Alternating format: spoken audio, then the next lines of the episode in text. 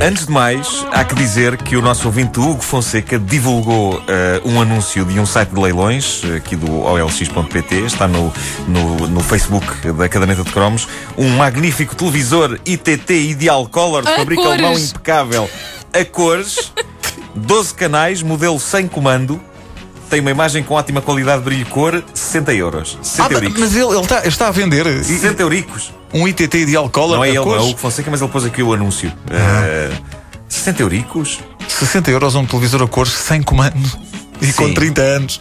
Mas belíssima imagem, está uma fotografia incrível. E se, se pagares a pronto, vem com Spectrum. Claro, claro. Bom, uh, havia uma mística especial nas televisões a preto e branco. As televisões do tempo em que se pagava a taxa é, pá. Ei, uh, pois era. Ou vai ao taxa com António Sala. Uh, é verdade, que grande concurso. Uh, televisões que, se vocês bem se lembram, eram quase todas da marca Telefunken, as, as televisões a preto e branco. Uh, Permite-me contestar. Telefunken e Blaupunkt. Não, não, não, não. Não? Salora. Salora era a cores. Não, não, eu tive uma Salora a preto e branco. Isso não é mostarda. Raridade, isso era uma raridade. Isso é só eu, eu acho que hum, epá, já não se fazem marcas com nomes como Telefunken e Blaupunkt. É. E a fraca potência dos nomes atuais começou precisamente quando as televisões deixaram de ser a preto e branco e começaram a ser a cores. Uh, uma pessoa deixa de ter um Telefunken e um Blaupunkt e passa a ter um Philips Cores Naturais. cores Naturais.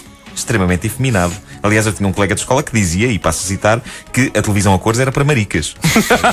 Há uma lógica retorcida nisto. Eu acho que ele estava, estava a aplicar a lógica dos guarda-chuvas às televisões. Porque homem que era homem tinha que usar guarda-chuva preto, não é? Claro, claro. Não era claro. cá com cores. Que é isto.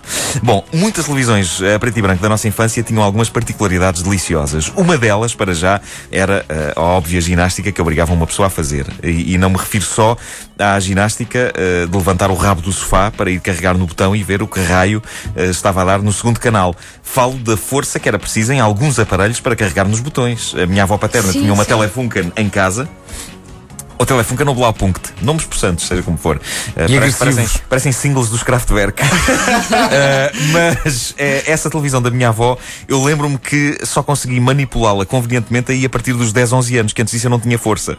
Não tinha força suficiente para carregar nos botões dos canais, porque aquilo fazia assim para dentro. E requeria a mão pesada de um adulto para levar a cabo essa operação ambiciosa, que não era força, passar... Nuno, não, não tinha forcinha. Não tinha forcinha. Não tinha focinha.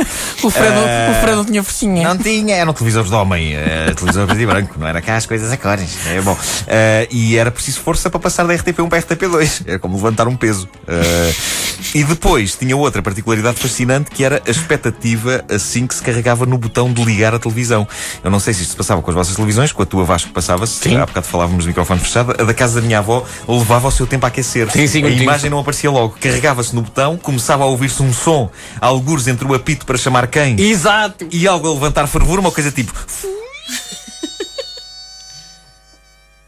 e depois começava a ouvir-se o som da, da, da emissão uh, e só então é que a imagem abria. Aquilo funcionava aqui válvulas, rádios. Era, era válvulas, mas válvulas daquelas de banheira. Os rádios antigos eram válvulas, portanto as televisões também tinham Mas a imagem, a, a imagem abria é? E o, o, verbo aqui é abrir, porque a imagem como que vinha do centro e expandia-se. É verdade. Enchendo o ecrã inteiro. Não, por favor, faz uh, de novo. Sim. Um som que é maravilhoso. Carregavas no botão, não é? Isto é Fred Silva há 30 anos sim. a ligar a televisão. Claro. Não, primeiro, primeiro tens que imaginar, tens de fazer todo o acting. Sim, que, é claro. Que, qual é que era o teu programa favorito na altura? É pá, sei lá. Era. Olha, olha telescola. Era a telescola. Vamos claro, imaginar. Está a dar a telescola. Está a dar a telescola. Está a dar a telescola. Está a dar a telescola.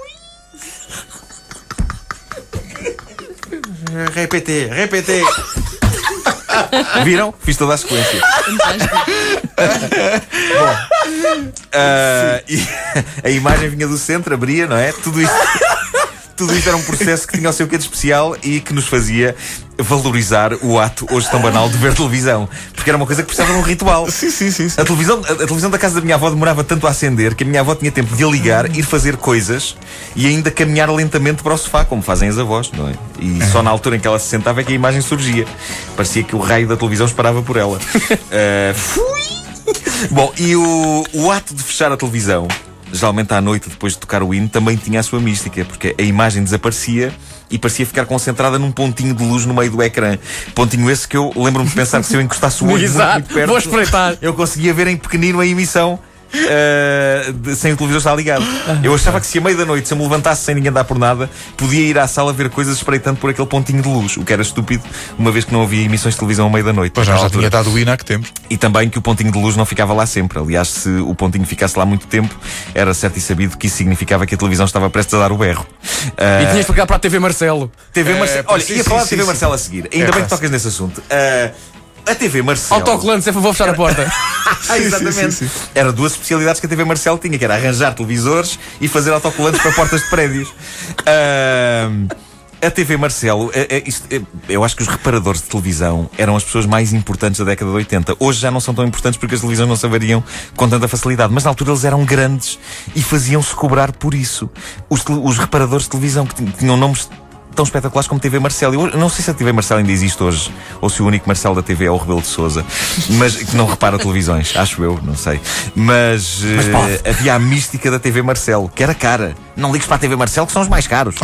Eh, a televisão a preto e branco tinha, tinha, a preto e branco tinha outras coisas mágicas. Uma delas era não sabermos bem como eram as cores das coisas, o que nos permitia imaginar. E às vezes acertava-se. Eu tinha uma grande fezada em como a saia da Heidi era cor-de-rosa. E acertei quando vi a caderneta de cromos. Tinha, tinha a saia E cor-de-rosa. era cor-de-rosa, de facto. E isso era emocionante, sem dúvida. Será que Álvaro Cunhal é louro? Não, afinal é branco mesmo. Mas olha que havia uns filtros. Vocês não sabem de uns filtros? É. Havia. Supostamente punham a imagem a cores. Exatamente. Punham a imagem em degradê. Toda verde ou toda Em, em E, degradê. e acabavam com a visão das pessoas. Sim, Mas, isso- para- mas. Portugal não conseguia esperar. Eh, eh, havia muita gente que não conseguia esperar para a televisão a cores, mas já havia nos outros países todos, basicamente. Acho que só Exato, Portugal e só Etiópia é que não, é que não tinham. E então usava-se o. Deixa-me só dizer que há aqui o um ouvinte filtro nosso que é o Pedro Reis que diz que tinha uma televisão eh, em casa que a televisão para ligar tinha uma chave. Epá, isso, isso, é também mais- isso, ainda, isso ainda é mais antigo. Isto tem que estar no Museu das Telecomunicações. Uma chave. Rodava-se aquilo era como os carros, não é? Ficava ali.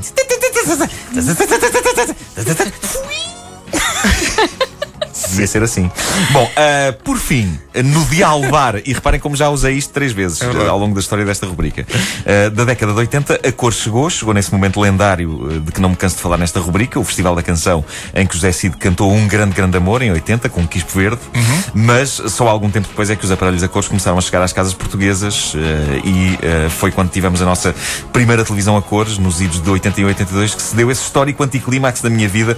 Eu já contei várias vezes, mas não resisto eh, em contá-lo uma vez mais. Os meus pais a fazerem um suspense incrível, a ligarem a televisão para me apanharem desprevenido pela magia da cor. E no momento em que eles me sentam no sofá e ligam a televisão, estava a dar o vídeo do Radio Gaga dos Queen, quase inteiramente a preto e branco. que azar! Que azar! E eles, hã? Hã? E eu, o quê? Qual é o- a novidade? Ah, estão vestidos com coisas vermelhas. Só passado um bocado. Meu Que Deus do céu. anticlímax. Que anticlímax Eles queriam uma explosão de cor louca e aparece o Radio Gaga. Olha, eh, não há dúvida que esta, esta questão levanta muitas, Celeuma. muitas. Não, e traz muitas memórias aos ouvintes da comercial e há ouvintes que estão a escrever para cá só para, para dizer qual é a marca da sua primeira televisão a Sim. cores. E nesta altura, Grundig vai claramente à frente. Grundig, é verdade. Grundig também é um nome másculo. Sim, sim. Como Telefunken e Blaupunkt. São nomes agressivos. Telefunken. Blaupunkt! Grundig! É qual é que é a tua televisão? É uma Sony Black Trinitron. Não, mas Black Trinitron é de homem. Black Trinitron parece o nome de um super-herói. Black Trinitron. Combatendo o crime.